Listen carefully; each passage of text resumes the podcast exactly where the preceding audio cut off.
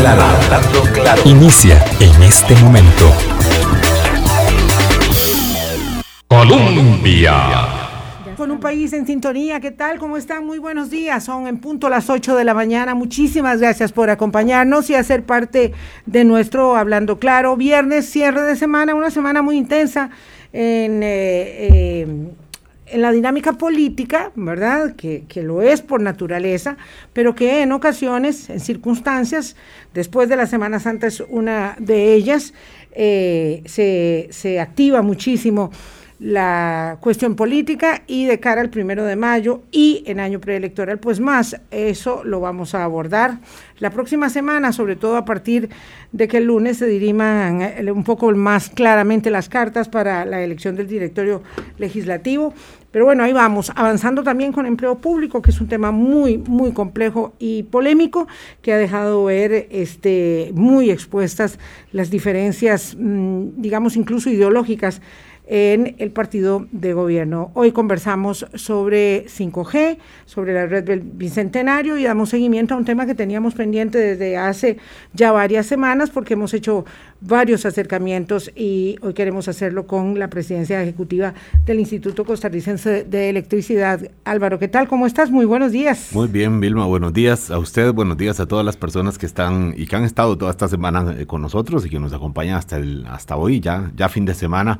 Eh, y buenos días también a doña Irene Cañas, que está hoy con nosotros acá, presidenta ejecutiva del Instituto Costarricense de Electricidad. Eh, imposible no hablar de, de, tecnologías, de digitalización, de telecomunicaciones, de electricidad, sin hablar, obviamente, con el ICE. Y esa es una parte de, de como decía usted, Vilma, de, de una intención de no quitar el dedo del renglón ahora que la digitalización y que los cambios aceleradísimos por la, por la pandemia nos obliga a, a, poner la mirada puesta ahí. Nada más un comentario. Vilma, ahora hablaba usted de la, del PAC y la situación del empleo público. Ayer un, un amigo me dio la, la, mejor metáfora que podría escuchar. Me dice, esto, es, esto ha sido como un revelador para el PAC. Eh, como cuando tenía, las fotografías se tomaban con película y se llevaban a un laboratorio y, y, se, y, y mediante los... los eh, digamos, químicos. el proceso de, de, los químicos, se veía realmente qué era lo que había. Claro, el PAC es una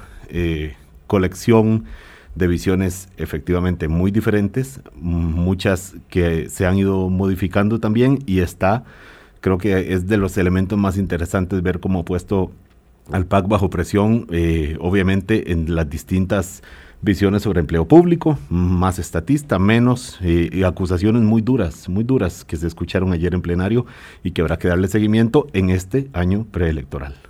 Sí, lo haremos exactamente. Doña Irene Cañas, muy buenos días. ¿Qué tal? ¿Cómo está usted? Muy buenos días, muchas gracias por la invitación. Muy bien, la verdad.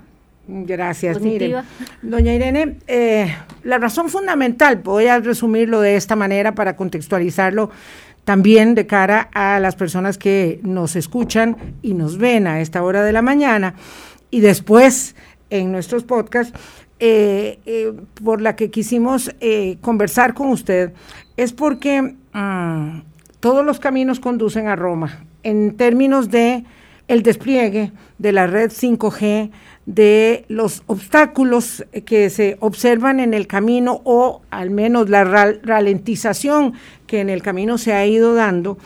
Eh, y por supuesto que eh, para ustedes esta es materia de todos los días, pero no necesariamente para nuestros oyentes. ¿Qué es lo que sucede? El ICE mantiene eh, bajo su égida segmentos del espectro radioeléctrico que son cruciales para desplegar la tecnología 5G. Y lo cierto es que esa, esa es la avenida, la autopista, ¿verdad? La circunvalación que necesitamos terminar eh, o avanzar para alcanzar el desarrollo y las posibilidades, ¿verdad?, de crecimiento y desarrollo que, aspiramos.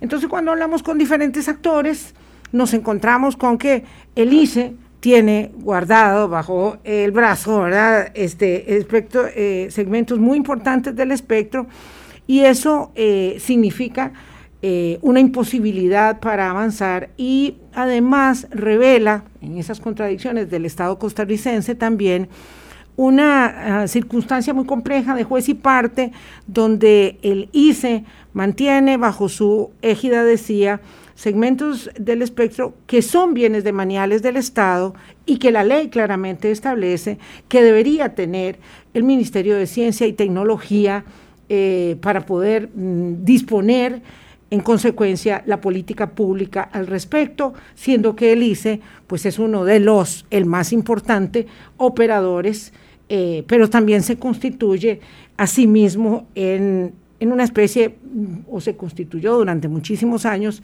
en el propio rector del sector. Entonces eso nos ha puesto de cara a esta a entelequia y quisiera que pudiera usted explicarnos esta circunstancia, qué tan importante es para el Instituto Costarricense de Electricidad eh, hacerlo ya, la implementación de 5G, y si no será que nos estamos quedando un poco atrás mientras se aclaran los nublados del día, doña Irene. Eh, bueno, de nuevo agradecer el espacio que me parece sumamente importante, porque creo que hay que poner sobre la mesa eh, algunos mitos, ¿verdad? Y, poder explicar. 5G, ¿para qué queremos 5G en el país? Creo que esta es la primera pregunta, porque son temas diferentes, lo que es la conectividad, fibra, eso es totalmente otra historia que 5G. Y todavía tenemos en el país muchísima capacidad para llegar con 4G y con 4.5 a, resolver muchos de los problemas de conectividad que tenemos. 5G, 5G, vuelvo a hacer la pregunta, ¿para qué quiere el país 5G? Y les voy a hacer aquí una confesión, ¿verdad? Creo que, que ambos saben que mi experiencia viene mucho del sector eléctrico y que he estado muchísimos años involucrada al sector eléctrico. Y el campo de tele he tenido que estudiar muchísimo, muchísimo he tenido que estudiar.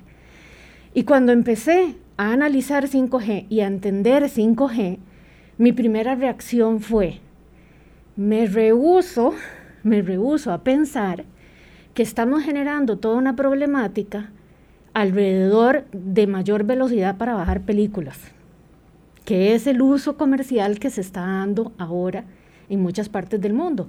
Me rehuso a pensar que 5G sea para que los gamers puedan tener mucho más horas y mucho más velocidad para sus competencias, etc.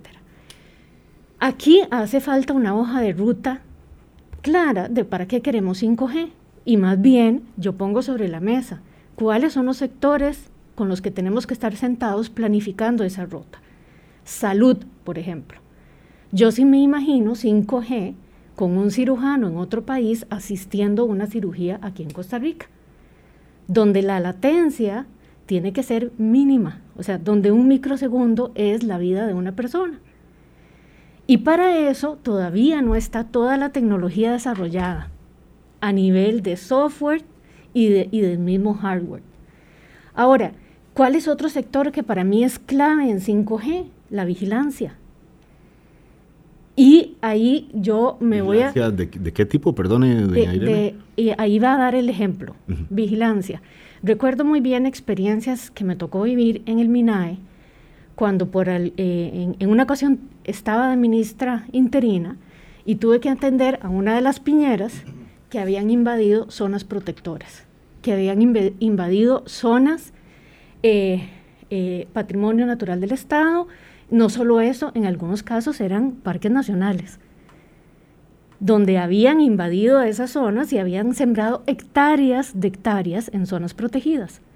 Esa vigilancia perfectamente se puede hacer en tiempo real con 5G, pero eso requiere infraestructura, ¿verdad? Salud, vigilancia, transporte. ¿Qué es lo que se oye hablar mucho con 5G y transporte? Los vehículos autónomos. Y ahí es el vehículo que me llega a recoger a mí a la casa sin un chofer. Eh, doña Irene, mm, es, que tengo un problema. Yo le formulo una pregunta, pero usted me contesta con otra pregunta. Entonces, yo creo que estamos hablando de dos asuntos distintos. ¿Para qué quiere el país 5G? Y yo pregunté específicamente, ¿por qué el ICE mantiene bajo su égida eh, sectores, segmentos del espectro radioeléctrico que son determinantes para desplegar 5G. Pero a mí, me, eh, por lo que yo entiendo, digamos, la rectoría, la definición de, de, de cuándo lo queremos, para cuándo lo queremos y para qué es que lo necesitamos, esa es la definición que debería estar estableciendo el MISID, no el ICE o la empresa telefónica o la empresa Claro, que son los operadores y que me parece que deben ser parte de la discusión seguramente, eh, pero cuando la SUTEL acumula 10 informes, el último es de enero, donde le dice al MISID que por favor ordene lo que la ley de telecomunicaciones en apertura le ordenó, está diciéndole, por favor, cumpla con su trabajo, eh, pero el ICE mantiene la, decisión de entonces, digamos, por un lado o por otro, ir definiendo la política pública.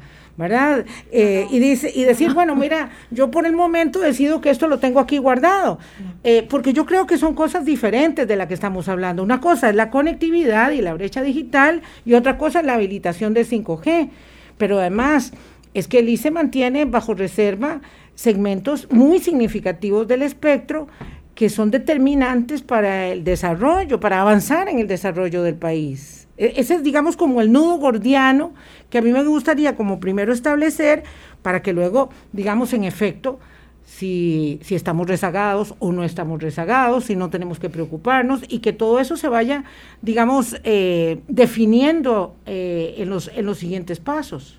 Tal vez no me supe explicar, doña Vilma. Estamos clarísimos que la política pública le corresponde al MISIT. Es clarísimo que esa política le corresponde a ellos.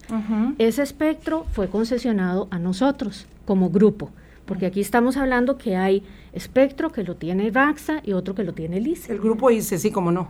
El grupo ICE. Entonces, ¿a qué me estoy refiriendo yo? Que en este momento nosotros lo que estamos haciendo y tiene que ir paralelo es la construcción de esta política pública de la mano de cómo vamos a utilizar ese espectro, en qué lo vamos a utilizar. Entonces, el ICE sí ha venido trabajando desde hace tiempo, porque este es un tema que es estratégico y se tiene que analizar de manera responsable y con técnica. Claro, claro. Entonces, justamente los ejemplos que yo estaba dando es porque esa utilización de ese espectro de la mano de la política pública se tiene que definir en qué lo vamos a usar. Si vamos a usar en medicina, ¿cuánto vamos a ocupar de ese espectro? Si lo vamos a usar en vigilancia, ¿cuánto vamos a ocupar de ese espectro para los proyectos de vigilancia? Si lo vamos a usar en agricultura, en turismo, esos son los usos que sí vienen a sumarle al país pero viera que usted sí se explica bien, digamos, yo, yo entiendo que usted está explicando. Para, además, para claridad de los oyentes, doña Irene Cañas, presidenta ejecutiva del ICE, en este momento usted se siente, digamos, que le estamos eh, preguntando o que nos está explicando desde la silla de eh, copartícipe de la política pública o como una, una, una empresa, bueno, grupo ICE, eh, como un actor más del, mercado, digamos, de las, de las telecomunicaciones, ¿desde qué silla siente usted que nos está preguntando? Porque yo admito, le soy sincero, doña Irene, que, y, por eso lo planteamos así en la invitación, que le estoy preguntando a usted eh, desde las dos sillas, desde las dos, porque le dice, bueno, por, y, por eso entiendo que usted primero... Eh, eh, responda desde la necesidad y la pertinencia de la 5G, cuando en realidad, digamos, en la, apegándose al, papel, el MISID es el que en el MISID debería estar definiéndose estas, estas decisiones. Por eso le pregunto, ¿desde qué posición siente que, que está hablando usted a la opinión pública? Vamos a ver, yo sí soy fiel creyente de que la política pública se tiene que hacer de manera participativa.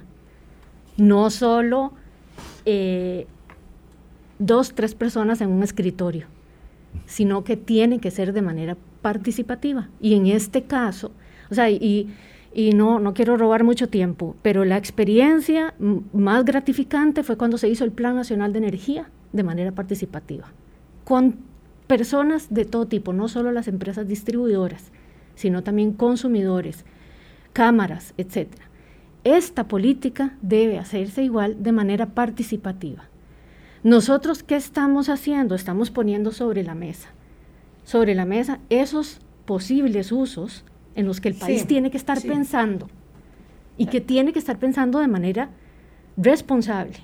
Claro, claro, pero es que el país lo está pensando desde hace mucho. En 2018, eh, dice el exministro Luis Adrián Salazar, lo ha dicho varias veces, ¿verdad? Se inicia desde entonces, y, yo diría que puede ser desde antes también, el proceso para la devolución de las frecuencias que deben estar bajo el, eh, eh, la potestad del MISID.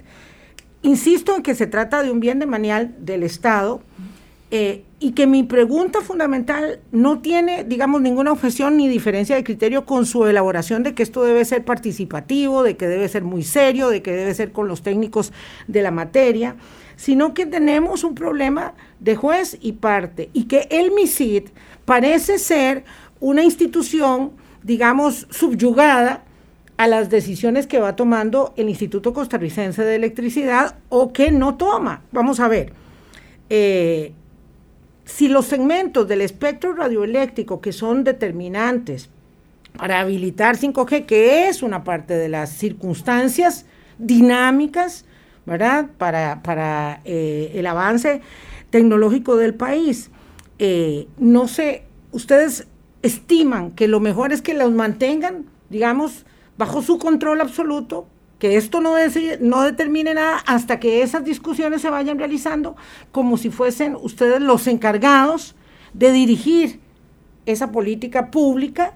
Es, es algo así para poder entender por qué la negativa del ICE, por qué eh, SUTEL, la Superintendencia de Telecomunicaciones, reiteradamente le pide al MISID que por favor eh, ordene como le corresponde el espectro y no que sean otros los que digan lo que debe hacer, porque aquí estamos en una circunstancia, eh, vamos, por decirlo de alguna manera, segura, feliz, es el el que los tiene. Si fuera otro, eh, ¿qué haríamos nosotros? Pero en todo caso, eso significa, pregunto, un cuello de botella, ¿o no?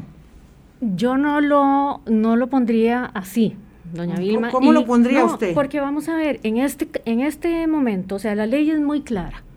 La ley es muy clara en, establecer el proceso para recuperación de esas frecuencias. Y hay un proceso, hay informes técnicos, ¿verdad? Pero esos informes técnicos vienen en una sola vía, que es de la SUTEL. Nosotros en este momento, con una de esas frecuencias que la SUTEL indica que se tienen que recuperar, es una frecuencia que nosotros en los últimos meses y el último año hemos empezado a utilizar de manera mucho más intensiva. ¿Por qué? ¿Por qué? Porque esa frecuencia, ¿verdad? Es la que estamos utilizando para resolver la conectividad de territorios indígenas y de varios de los proyectos de Fonatel que, en el que el ICE ha sido adjudicado. ¿Qué pasa con esos proyectos de conectividad? Resulta que los primeros concursos lo único que pedían era telefonía fija. Y entonces se le dio telefonía fija a un montón de, territorios, pero resulta que eso no resuelve el problema, y menos en la coyuntura de pandemia. Esos territorios no resuelven su problema de conectividad con telefonía fija, ocupan Internet. Entonces ahora todos esos territorios, y estoy hablando de zona sur, Atlántica, Chorotega, donde se les puso telefonía fija, ahora no, hay que ponerles Internet. Y eso requiere del uso de esa frecuencia. Entonces, varios de esos estudios de SUTEL, nosotros queremos sentarnos con SUTEL y con el mismo MISITA a, ver, ok. ¿Cuándo se, ¿Cuándo se quieren sentar con ellos? Cuanto antes, doña Vilma. ¿Y ¿Por qué no se han sentado? ¿Y por qué no se sientan? No, sí lo hemos hecho, doña Vilma. Hemos tenido acercamientos. Hemos tenido acercamientos. Sin embargo, aquí ya necesitamos un acercamiento más técnico de decir, ok, usted me está pidiendo tanto en esta frecuencia, pero yo le puedo demostrar que voy a ocupar tanto para poder resolver territorios indígenas. Claro, pero es que ahí es donde tenemos el problema, eh, qué difícil, me dice el ingeniero José Daniel Ladra, ¿cómo hacemos para que el ICE entienda que el país debería tener 5G para poder desarrollar esas tecnologías que no existen? las que ella refiere precisamente. Me entristece mucho escuchar a doña Irene viendo a Costa Rica únicamente como un consumidor de, de la tecnología. Ah, vamos a hacer una pausa, son las 8.19 minutos de la mañana. Eh, yo quisiera que quedara claro, porque este es un tema técnico que yo tampoco manejo, ni Álvaro, Una cosa es la conectividad, una cosa es la brecha digital y otra cosa es que estamos hablando del espectro radioeléctrico que tiene en su poder el ICE, que es necesario para habilitar la avenida 5G cuando decidamos que la queremos habilitar. Tal vez podemos decidir como país que no, que mejor nos vamos a quedar con la circunvalación de hace 40 años, porque esta por 2 millones de pesos no se puede terminar, según la Contraloría, por cierto, ¿verdad?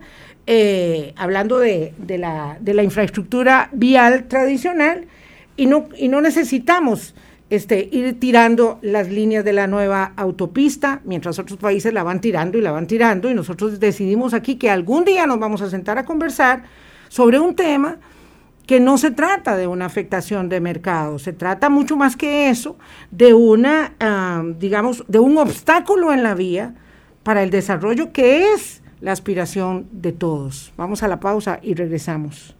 Colombia. En un país en sintonía, son las 8.24 minutos de la mañana. Invitamos a doña Irene Cañas, presidenta ejecutiva del Instituto Costarricense de Electricidad, para entender un poco cuáles son las trabas, los desacuerdos, los disensos entre instituciones del Estado que son determinantes para el despliegue de la tecnología 5G. Si partimos de la base de que queremos que se despliegue la tecnología 5G, eh, podríamos decidir que no, que no queremos, pero pareciera que todo hace indicar en el mundo entero que por ahí es donde van, donde van los derroteros. Entonces, eh, no hemos logrado entender qué pasa entre la SUTEL, el MISIT, que es el ente rector, eh, y el ICE, para que la circunstancia se mantenga en este, en este nudo, digamos, gordiano, en el que eh, no se termina de desatar. Usted nos dice, doña Irene, que va a haber unas conversaciones que se están acercando, eh, pero mientras tanto los años transcurren, es que transcurren años. A nosotros nos costó muchísimo como país llegar a la determinación hasta 2010 de la apertura eh, del de, mercado de la telefonía y ha sido un salto impresionante lo que hemos tenido. Entonces... Hubo eh, una discusión, recuerdan, cuando íbamos a llegar a 3G, ¿verdad? Que ya ahora es una cosa que es como hablar del agua potable en términos de telecomunicaciones, pero hubo una discusión de algo que, que iba a llegar, por sí, como estaba diciendo Vilma, lo más probable es que, que, el país en algún momento se enfrente a esa realidad de, avanzar en, 5G. Claro, y la pregunta concreta sería entonces si el ICE está dispuesto, ¿verdad?, en un corto plazo, a hacer una devolución parcial de las frecuencias para que se puedan licitar, como se hizo en el 2010 con la apertura del mercado, o si, por el contrario, vamos a tener que esperar un larguísimo proceso judicial, porque aquí también somos muy expertos en judicializar nuestras, eh, eh, nuestras diferencias, eh, para que eso ocurra. E, eso quisiera yo entender cómo es que el ICE está vislumbrando, ¿verdad? El próximo paso en el tema no resuelto de las frecuencias del espectro radioeléctrico. Número uno, somos los primeros que estamos opuestos a que esto se judicialice. Ya alguien más lo judicializó, ¿verdad? Y estamos, estamos viendo, a ver, hasta lo imposible, cómo hacemos para que esa judicialización judicialización no prospere. ¿Quién judicializó qué? El tema de frecuencias. Eh, usted se eh, refiere al recurso de amparo de los consumidores de Costa Rica, pero bueno, yo estaba hablando más en el ámbito de lo contencioso administrativo. En todo caso, para contexto de los oyentes, la semana pasada eh, la Asociación de Consumidores de Costa Rica interpuso un recurso de amparo ante la Sala Constitucional para que el ICE le entregue eh, eh, el espectro al MISIT, ¿verdad? Bueno. Entonces, vamos a ver, número uno, nosotros estamos clarísimos que lo peor que le puede pasar al país es esa judicialización del tema.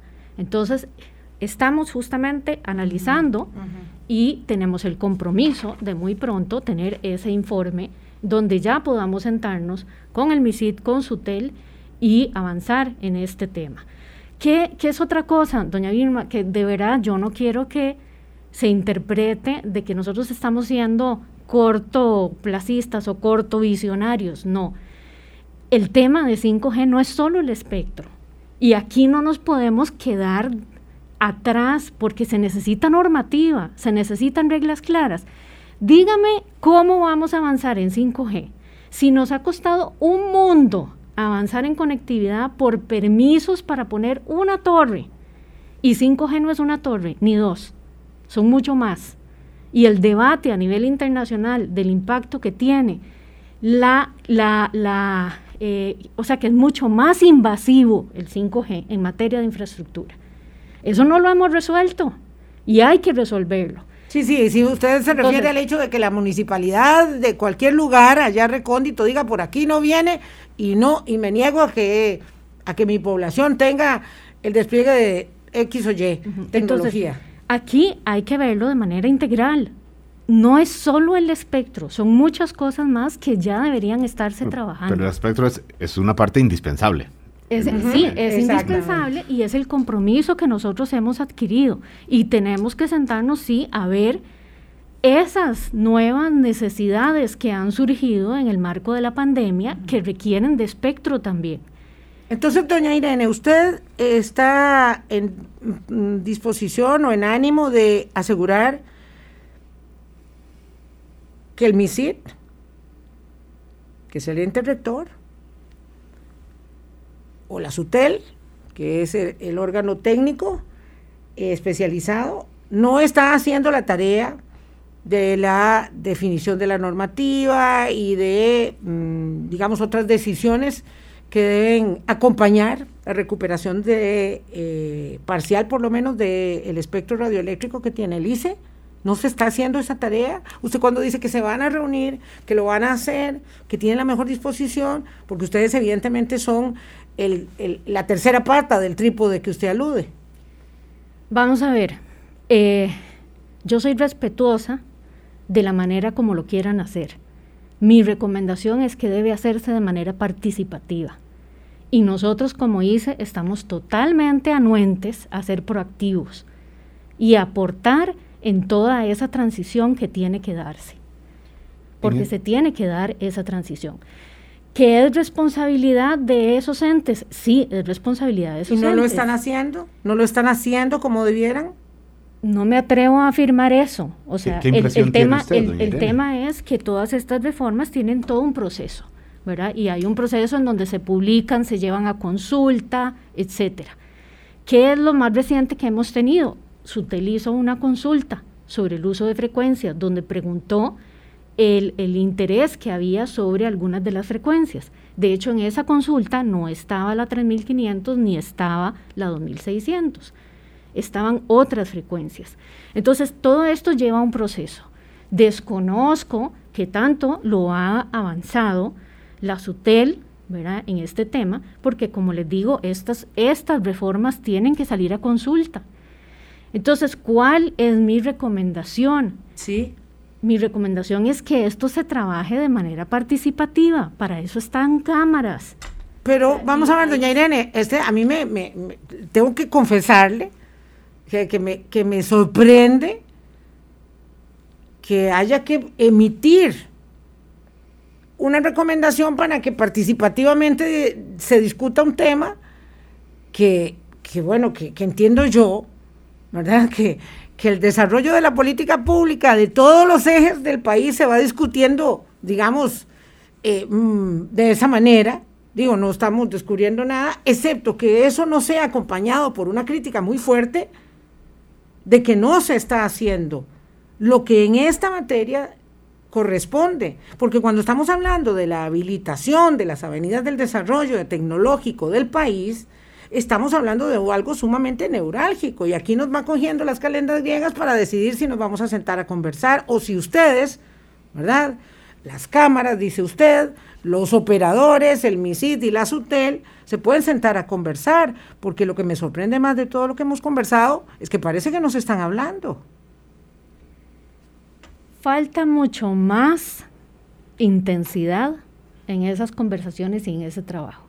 Y le voy a poner un ejemplo, yo no quisiera que nos pase en este tema lo que nos pasó con generación distribuida.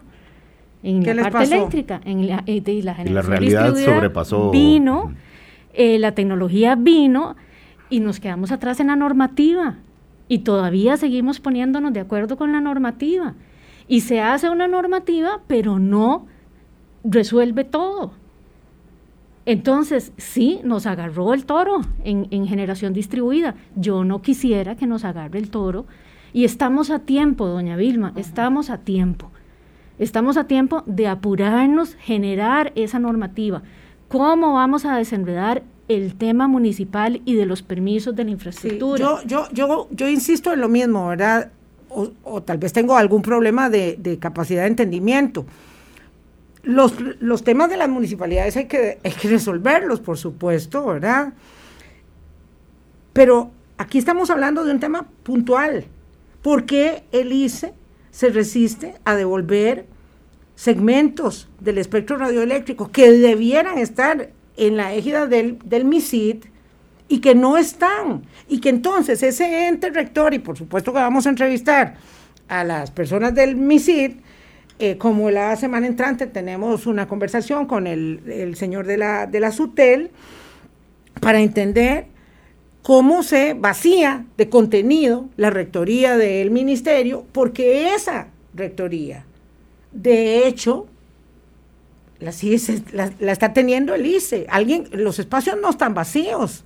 La, rectoría, digamos, al, al, resistirse ustedes a, a devolver el espectro y no ser parte De la, de la definición de la Rectoría de la Política Pública que determine dónde va cada segmento y cuánto tiene cada uno, porque yo no creo que ustedes vayan a devolver tanto que no puedan responderle pues a los territorios indígenas o a la red del Bicentenario de la Fundación Omar Dengo, que eh, ahora vamos a hablar de ello, esperaría que pueda rápidamente resolverse semejante eh, entuerto que nos tiene a 700 mil muchachos sin eh, eh, conectividad adecuada, todo eso está muy bien. Pero aquí seguimos sin entender por qué el ICE se resiste. Y usted dice que no quieren una judicialización. Entonces, si no la quieren, eso significa, vuelvo a preguntar, doña Irene, a corto plazo el ICE está dispuesto a devolver parcialmente esos segmentos del espectro radioeléctrico que se podían licitar como se hizo en el 2010 para que eh, fluya el desarrollo con más eh, actores en el mercado y que el MISIT haga su tarea y la SUTEL haga su tarea. ¿Están dispuestos? Número uno, número uno.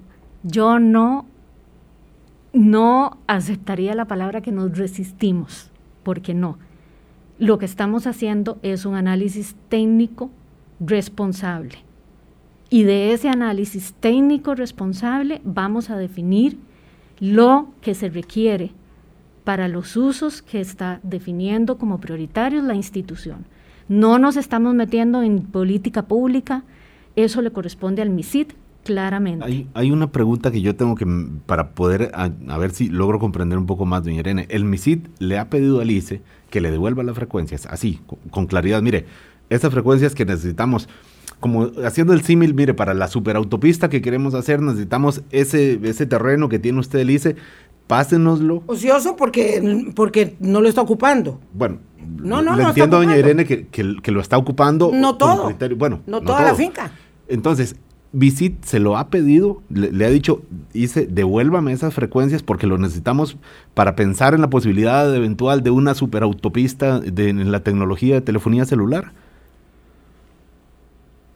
La ley establece cómo es la recuperación de esas frecuencias. Lo que el MISID se ha sido muy claro con nosotros es que hay informes de SUTEL y hay informes de la Contraloría sobre el uso de esas frecuencias. La, la, la, la, Contraloría y la SUTEL han emitido esas recomendaciones al MISIT.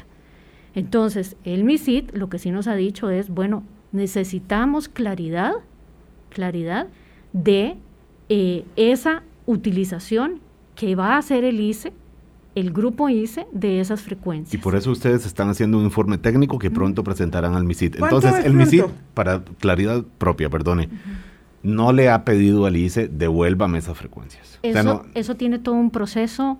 Eh, bueno, dentro, de, sí, dentro de ese proceso. O sea, en esa, no hemos llegado a esa formalidad de, de, que, de que dentro del proceso que establezca la ley, el MISIT nos haya eh, emitido, digamos, esa orden de devolución. Que sí podría hacerlo eventualmente, en parte del proceso. Exactamente. Exactamente. Entonces, nosotros en este, o sea, el MISIT sí nos ha dicho, mire, tengo los informes de SUTEL, tengo los informes de la Contraloría, yo necesito claridad de la utilización y garantía del uso eficiente o no de esas frecuencias. ¿Cuándo le va a entregar a ustedes el informe que dice que está muy pronto a tenerlo listo, doña Irene? Este yo, soy, yo, soy, alérgica a, dar fechas exactas, fechas, Pero, bueno, pero, pero ese informe sí o sí tiene que estar en los próximos meses. Próximos meses, que será este semestre. Yo esperaría que ese informe lo tengamos ya en este semestre. Y sobre ese informe, el MISIT se supone debería tomar la decisión de decirle, bueno, devuélvame sí o todo o una parte, más allá de lo, de lo justificado que pueda tener eh, para el ICE eh, la posesión de, estas, de estos espacios radioeléctricos. Yo sé que es difícil hablar de cosas como inacibles o etéreas, pero bueno, por eso hice el, símil con el lote y la expropiación para construir una superautopista tecnológica. Eh, entonces, y, y ustedes, pues obviamente acatarían lo que MISID diga con base a este informe.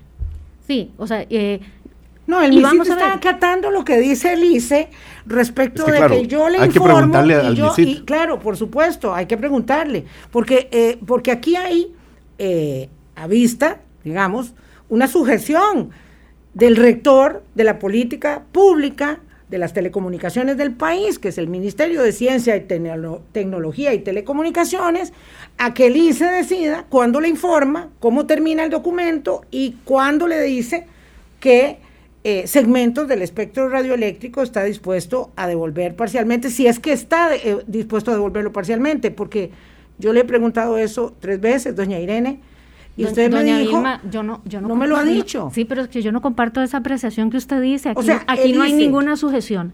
Eh, bueno, primero que todo, no, hay, tiene que compartirla. entonces vuelvo a hacerla. No, jamás, no tiene que compartir mis apreciaciones. Entonces, el ICE está dispuesto en corto plazo a proceder con la devolución parcial de las frecuencias para que se puedan licitar como se hizo en el 2010. Vamos, eso va a depender del informe técnico. Ah, tal vez no. Va a depender del informe. Yo no voy a adelantar criterio, doña Vilma, porque este es un tema muy sensible, muy estratégico, muy importante, y no voy a adelantar criterio, porque las decisiones se toman en base a la técnica. Y yo, como buena ingeniera, no tomo decisiones acaloradas. Necesito ver los números y necesito ver las justificaciones técnicas para tomar una decisión. Claro, es que eso equivale a pensar que el ministerio me permite. Sí, sí, claro. Me permite terminar la idea.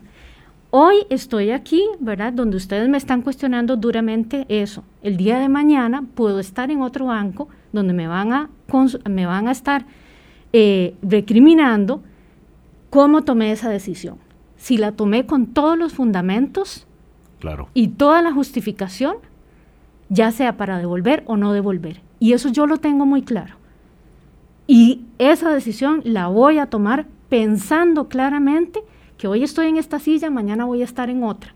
Y la decisión tiene que estar completamente blindada y bien fundamentada técnicamente.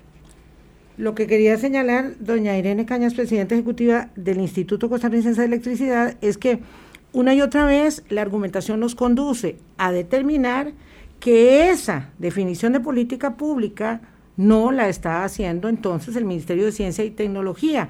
Digamos que no compartimos la idea de la sujeción, pero en todo caso el, el MISID está esperando que sea el ICE el que, digamos, establezca las líneas fundamentales por, la, por, por, por, medio de las cuales se define no, tampoco. Eh, si, el, si el espectro, si una parte del espectro se puede devolver y si podemos decidir consecuentemente por dónde transitamos en el desarrollo de la habilitación de 5G.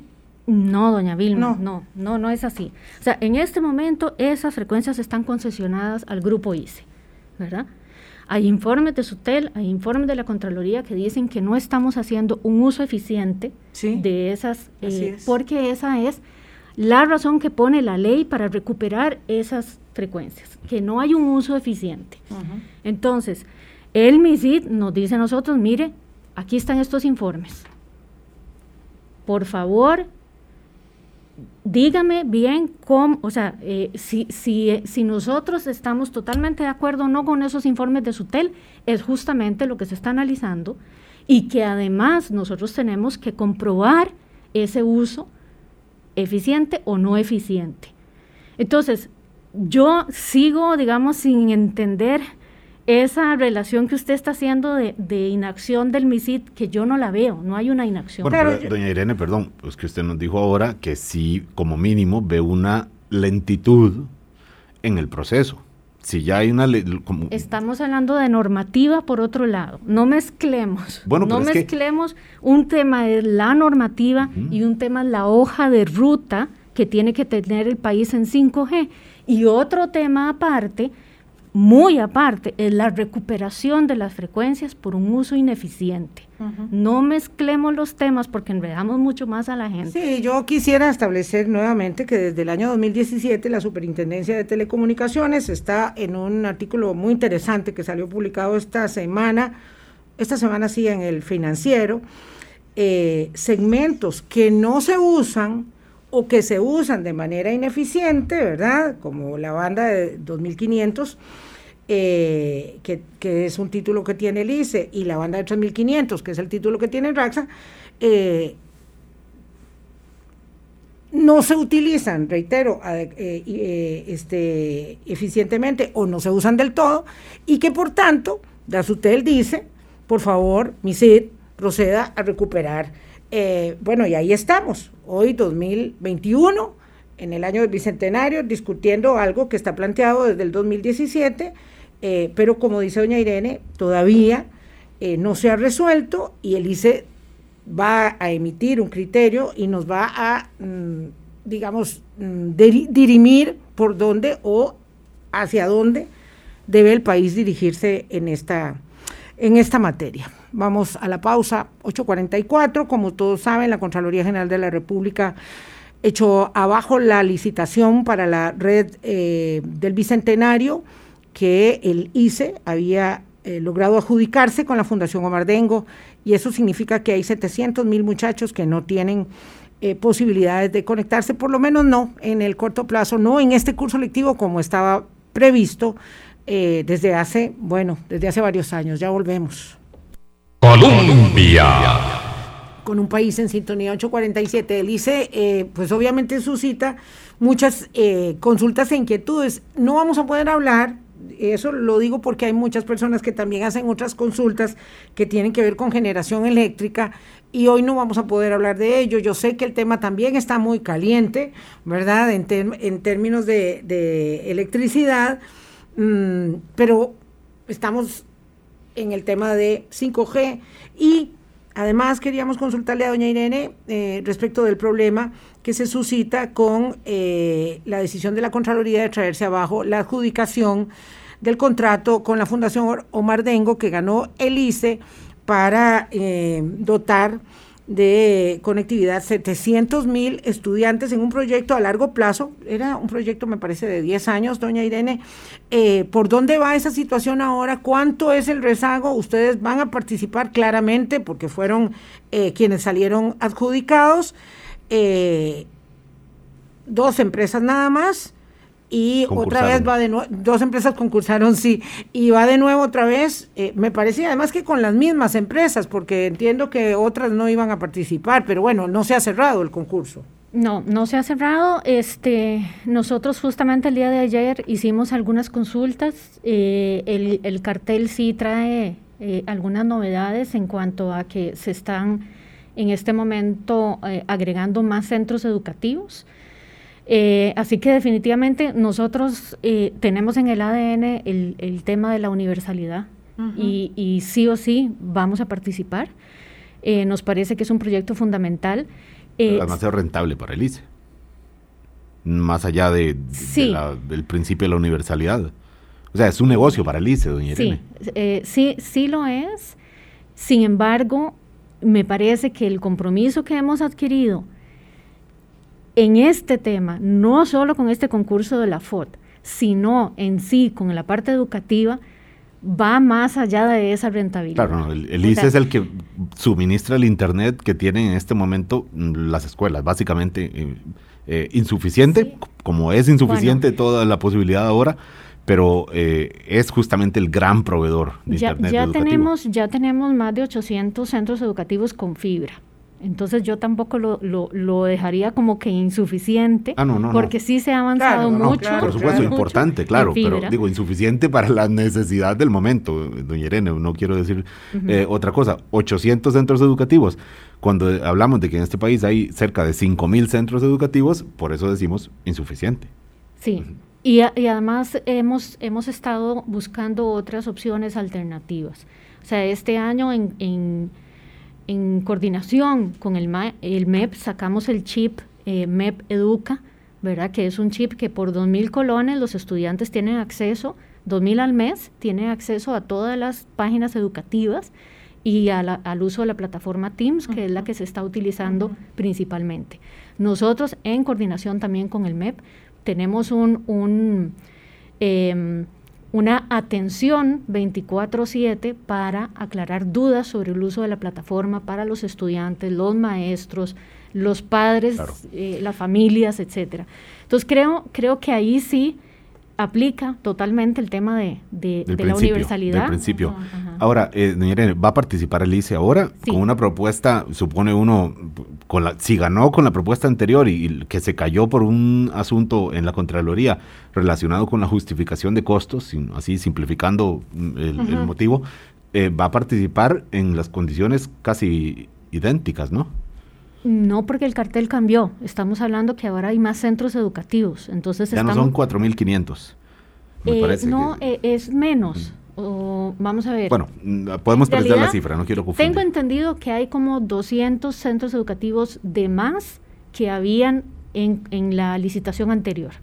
Entonces, eso requiere que nosotros tenemos que hacer ajustes, porque cada centro edu- educativo se tiene que analizar perdón. en distancia. Eran etcétera. 2.130 centros, perdón, la mitad En de lo que yo total, dije, en- sí. el total son 4.000 y resto Sí. de, a nivel nacional, pero esa licitación eran 2.000 y, y pico y ahora se le Se suman- agregaron. Ajá, le agregaron. Entonces no, no vamos con el mismo precio porque hay que hacerle los números a esos nuevos centros que se agregaron en este cartel. Sí, claro. Doña Irene, ¿cuánto tiempo estima usted que este problema, ¿verdad? De la, de la eh, eh, Internet. decisión de la Contraloría de, de desarticular todo el proceso que se había hecho con la Fundación Omar Dengo va a retrasar eh, el proyecto?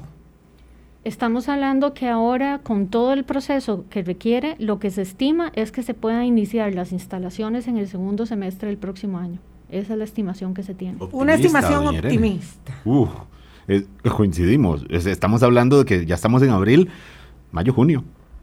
Eh, todo esto para concursar, para que adjudiquen, para que la Contraloría vuelva a revisar, cruzando los dedos a que no vuelva a, ¿verdad? a, a haber este, obstáculos en el camino y empezar con las instalaciones en el segundo semestre con la idea de que el servicio, como se está pensando, esté listo en qué momento. Eh, sería para el otro año, Irene, corríjame. Sí, sería para el otro año. Este año, adiós con la internet Este de alta año, digital. este año tendríamos, tendríamos que seguir impulsando los, los otros proyectos que se están trabajando eh, o sea, y avanzar con esa conectividad a los estudiantes y esa solución a los estudiantes directamente.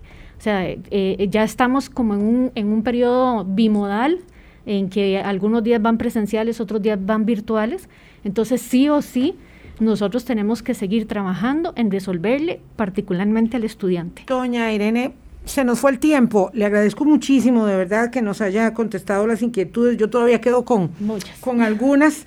Eh, vamos a ver, quisiera pedirle, por favor, primero que nos considera, eh, eh, concediera un espacio para que nos presente el informe que haga el ICE sobre el tema del espectro radioeléctrico, que nos parece determinante y por supuesto que todos los medios de comunicación del país estarán sobre ese informe.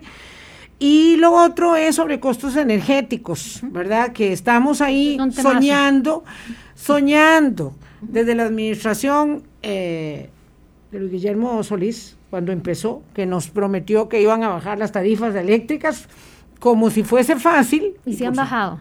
Y han bajado bastante. Lo podemos ver en las estadísticas. faltando un minuto para el programa hablar de tarifas eléctricas. hacemos un programa dedicado al tema de tarifas eléctricas. Nos lo ofrece usted, doña, porque tiene una agenda complicada. Si viera qué montón de personas escribiendo aquí sobre el tema energético y las tarifas, eso hay muchas personas pidiéndolo, así que ya mismo, ya mismo hablamos con sus colaboradores para agendar una nueva. Muchísimas gracias, doña Irene, que tenga un buen fin de semana. Igualmente. Ustedes también. Nos volvemos a saludar lunes 8 en punto de la mañana. Disfruten.